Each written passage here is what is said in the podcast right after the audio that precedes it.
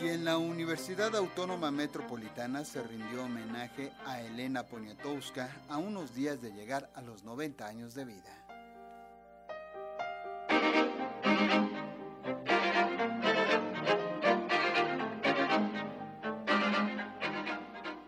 Sonaron las mañanitas y se partió el tradicional pastel. Las celebraciones alrededor de la figura de Elena Poniatowska ya se iniciaron ahora que está a punto de cumplir sus primeros 90 años de edad.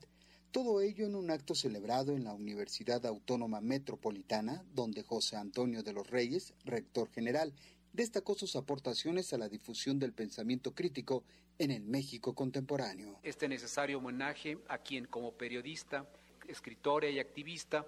ha realizado contribuciones fundamentales a la labor de pensar y transformar a México, es la mejor forma que tenemos como comunidad universitaria de reiterarle nuestra aprecia y de reconocer la importancia de sus ideas y la influencia que las mismas han tenido en nuestra sociedad y en numerosas generaciones mexicanas. También representa una invitación para que nos acompañe en el proceso de renovación profundo que estamos emprendiendo desde la Rectoría General para resignificar la tarea de la difusión cultural como un espacio que nos permitirá fortalecer el papel de esta tarea sustantiva en las labores de docencia e investigación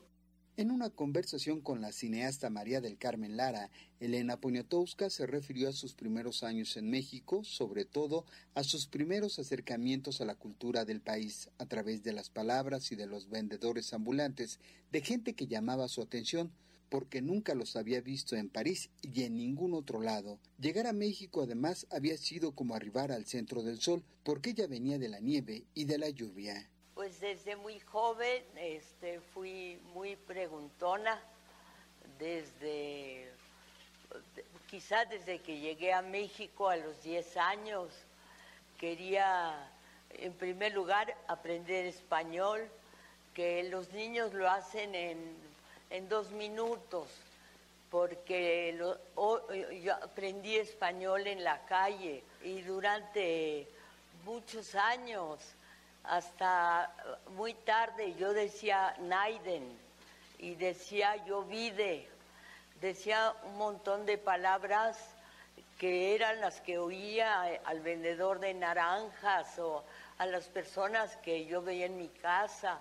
al mismo tiempo, la escritora compartió sus primeros años como periodista en Excelsior y en Novedades, lo que le permitió no solo conocer ciertos sectores de la sociedad, sino la brecha que existe entre los que más y los que menos tienen, conocer a un país que buscó plasmar en su periodismo y en su literatura.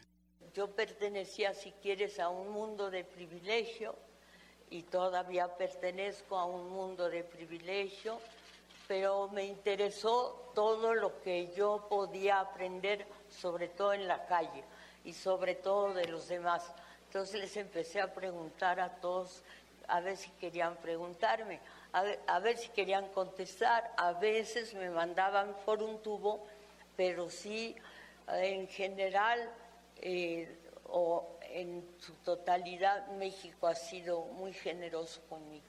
En el homenaje se contó con la participación de la compañía de teatro de la Unidad Coajimalpa de la UAM, dirigida por Juan Luis Tobar, con lecturas dramatizadas del cuento Estado de Sitio, así como de fragmentos de las novelas El tren pasa primero y La piel del cielo, así como un concierto de música clásica a cargo de Rodrigo Díaz Bueno y Fernando Bazanzosa, violonchelista y pianista respectivamente.